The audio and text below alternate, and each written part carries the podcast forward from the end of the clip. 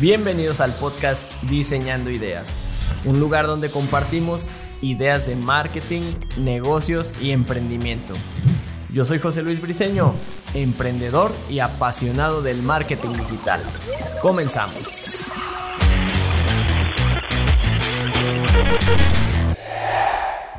¿Qué tal amigos? Bienvenidos a otro episodio del podcast Diseñando Ideas de Marketing y Negocios.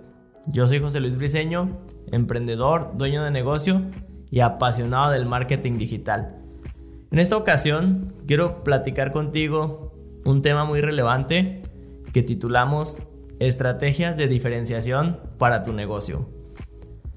En este mundo actual es vital que tu empresa se diferencie de la competencia. Y esto quizá puede sonar muy complejo, pero realmente puede ser algo sencillo.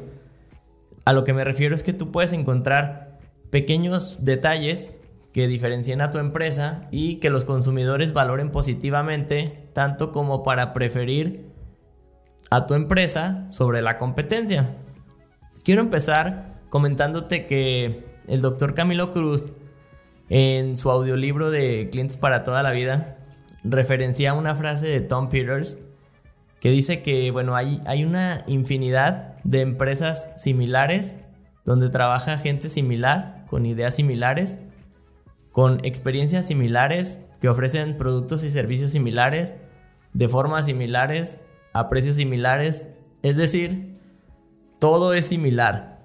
Y realmente, si tú piensas en tu giro de negocio, es muy probable que así sea. Es decir, hay muchos competidores y quizá tus precios están pues muy similares a los de ellos, algunos más caros, otros más baratos, pero todos están en el mismo rango. El nivel de servicio es muy similar. Eh, la calidad o el sabor de los productos es muy similar, la presentación, etc. Entonces, nosotros tenemos que buscar una real diferenciación y como te digo, esta puede estar en los pequeños detalles que el cliente valore positivamente. Entonces, muy bien, eh, vamos a empezar con el punto número uno o la estrategia número uno para poder diferenciar tu negocio. Esta es escucha las necesidades de tus clientes. El escuchar las necesidades de tus clientes te va a permitir, evidentemente, saber cómo satisfacer esas necesidades y esto pues claro que puede ser un gran diferenciador, un plus para tu negocio, pero además te va a dar otros beneficios, como por ejemplo que tu cliente se sienta escuchado, además de bien atendido, generar por ejemplo nuevas ideas de productos y servicios, porque escuchando las necesidades de los clientes, pues es una gran fuente de inspiración para que tú puedas diseñar nuevos productos y servicios que posteriormente puedes ofrecerles. Entonces, bueno, esto va a generar una rentabilidad adicional en tu negocio porque si tú estás atendiendo correctamente a un cliente, estás atendiendo bien sus necesidades, este cliente se va a volver menos sensible al precio. Bien, entonces hay una frase de, una persona que dice, bueno, eh, créeme que tus clientes van, van, a, van a recordar mucho si, si reciben un mal servicio por parte de tu compañía y el placer que sintieron al pagar un precio bajo, ese se les va a olvidar de inmediato. En pocas palabras, ninguno de nosotros está dispuesto a sacrificar calidad eh, o servicio por un precio menor. Normalmente, si tú lo piensas, nosotros compramos lo más caro para lo que nos alcanza, casi en todos los sentidos. O sea, si tú te vas a ir de vacaciones, no te vas a ir al hotel más barato, te vas a ir al mejor que puedas pagar. Si vas a comprar un coche, tampoco vas a comprar el más barato, vas a comprar el mejor para el que te alcance. Si vas a comprar ropa, es lo mismo. Si vas a ir a comer a un restaurante, vas a comprar un celular, o vas a comprar cualquier cosa, normalmente piénsalo, no te decides por el más barato. Aunque a veces podamos pensar que sí, no. Ponderamos algunos otros, algunos otros elementos y cuando encontramos una mezcla interesante, eso es lo que compramos. Tampoco te digo que compramos el más caro, pero bueno, ojo ahí. Estrategia número 2. Ve las quejas como oportunidades. Esto es muy interesante. Eh, hay empresas que a veces se jactan de que ellos para el, el, cliente es primero, el cliente siempre tiene la razón y te dan un buen servicio, pero cuando algo no sale bien, cuando el cliente tiene una queja, cuando se trata de una devolución, de un cambio, de una garantía, entonces ahí cambia la cosa por completo y te empiezas a topar con una actitud de que ahora ya no te quieren ni ver, antes eras el, cliente preferido, ahora ya eres el cliente odioso. Y esto es muy lamentable realmente porque las empresas deberían de realmente comprometerse con esa filosofía de que si el cliente es primero o, si son, si todo gira alrededor del cliente, entonces deberían de mantenerlo en las buenas y en las malas. Pero esto no sucede. Entonces, si en tu empresa tú empiezas a ver las quejas como oportunidades, esto te va a permitir crecer. Mira, velo de la siguiente manera. El cliente tenía dos opciones. Decirte que las cosas estaban saliendo mal o no decírtelo. Si decidió decírtelo, es por algo. Es porque hay algo en tu empresa que valora, en tu producto, en tu servicio. Y te está dando la oportunidad de que mejores, de que resarzas ese error y de que lo dejes satisfecho. Entonces, si tú ves las quejas como oportunidades de crecimiento, esta visión te va a llevar a que tu empresa se consolide, a que tenga clientes más satisfechos, más felices y al igual que en la estrategia anterior, también es una fuente de creatividad, de nuevos productos, nuevos servicios. Vamos con la estrategia número 3 Aprovecha la paradoja del servicio. La llamada paradoja del servicio consiste en lo siguiente. Un cliente llega a tu establecimiento, a tu negocio o a cualquier negocio y recibe el producto o servicio que estaba buscando de manera normal, sin contratiempos, es decir, todo estuvo bien, encontró el producto que buscaba o recibió el producto que compró a un precio que le pareció adecuado, se lo entregaron bien en el tiempo acordado, todo estuvo bien y ese cliente se va. Entonces, ese cliente se fue de tu establecimiento, de tu negocio, con lo que se llama un status quo, es decir, está tranquilo, sí, a gusto, sí, conforme, no está maravillado, no está sorprendido, no está enamorado, tampoco está decepcionado, es decir, sus expectativas y lo que tú le entregaste, hicieron par. Muy bien, hasta ahí, todo normal. Ahora, ¿cuál es la paradoja del servicio? Bueno, la paradoja del servicio es, si hubo alguna falla, por ejemplo, su producto o servicio no salió como el cliente esperaba, no se cumplió con sus expectativas, hubo alguna discrepancia, le dijeron un precio y después le querían cobrar uno más alto, hubo un error en la cuenta, hubo un error en la entrega del servicio, el, producto venía golpeado, venía dañado, etcétera. Cualquier cosa que, haya hecho que el, producto o el servicio no, no se haya entregado de la manera como siempre se hace. Entonces esto se vuelve una oportunidad, paradójicamente, para tu empresa de fidelizar más a ese cliente. ¿Por qué? Bueno, pues porque el cliente va a tener la oportunidad de probar cómo se comporta tu empresa en una situación que no es cómoda, una situación fuera de lo común, una situación donde realmente tienes que responder y no nada más te entrego, me pagas y hasta luego. Entonces, si tú haces bien esto, que además pues es una obligación de nosotros como empresas entregar un buen producto, un buen servicio, lo que estamos ofreciendo, si tú lo haces bien, vas a tener la oportunidad de que este cliente se vuelva fiel a tu marca, porque ahora vio que tú sí realmente estás comprometido, realmente respondes, cumples lo que ofreces y incluso cabe la posibilidad de que te recomiende con sus amigos, con sus conocidos. Muy bien, vamos a ir ahora al punto número, eh, a la estrategia número 4. La estrategia número 4 es diferenciate por servicio.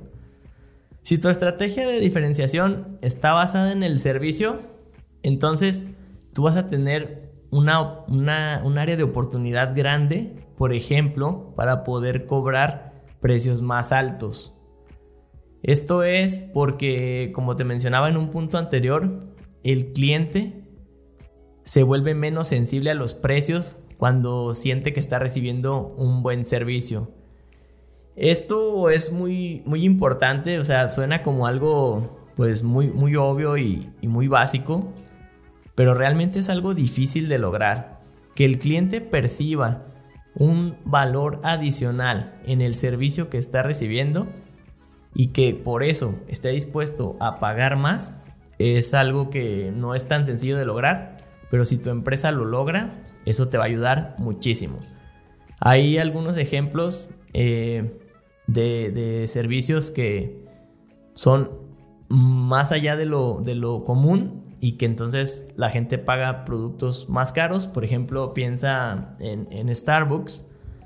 Starbucks, bueno, mucho se ha dicho, vende tazas de café caras, pero realmente te está, te está vendiendo eso o qué más te ofrece.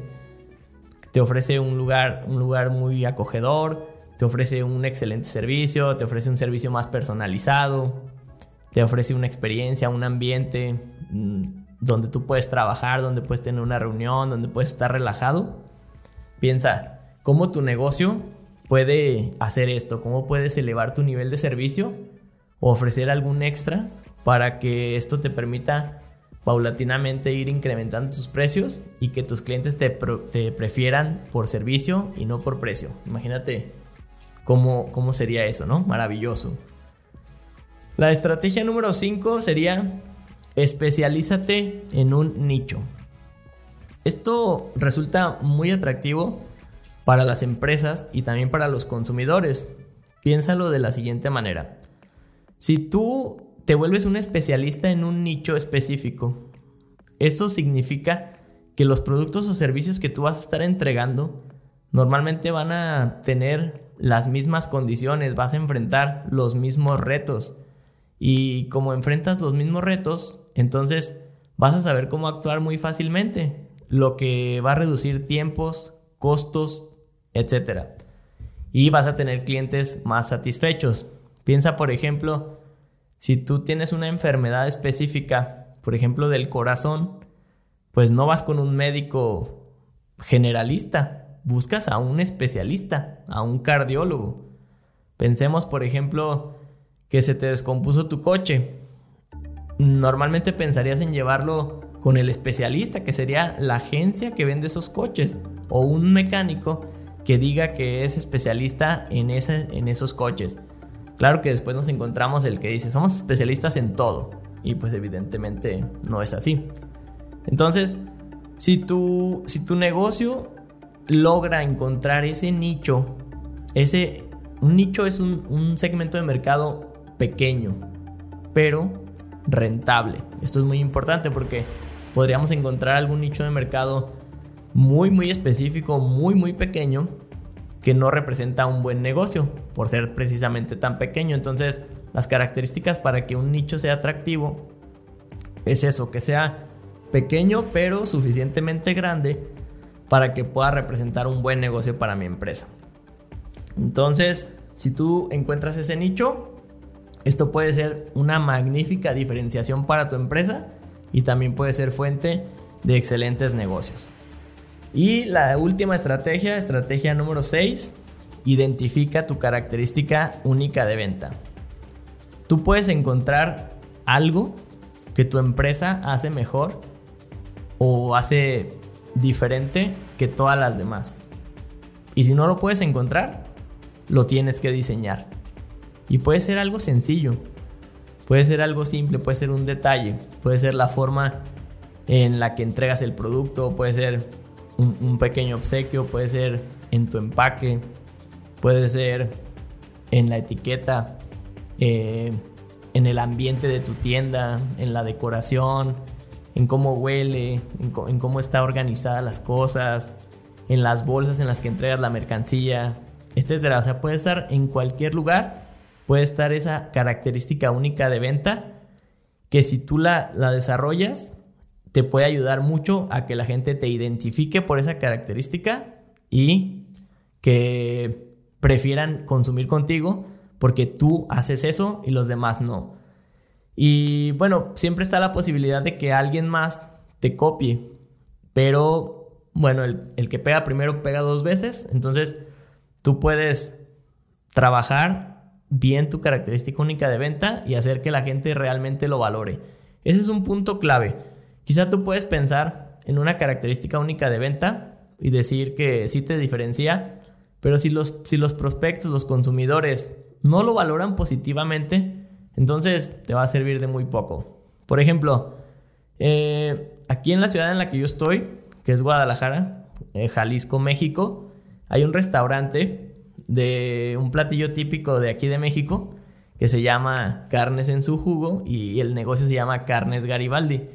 Este negocio tiene una característica única de venta muy especial que es, tiene el récord Guinness, imagínate, tiene el récord Guinness en que es el restaurante más rápido del mundo. Tú te preguntarás, ¿qué tan rápido es? Bueno, pues es rapidísimo.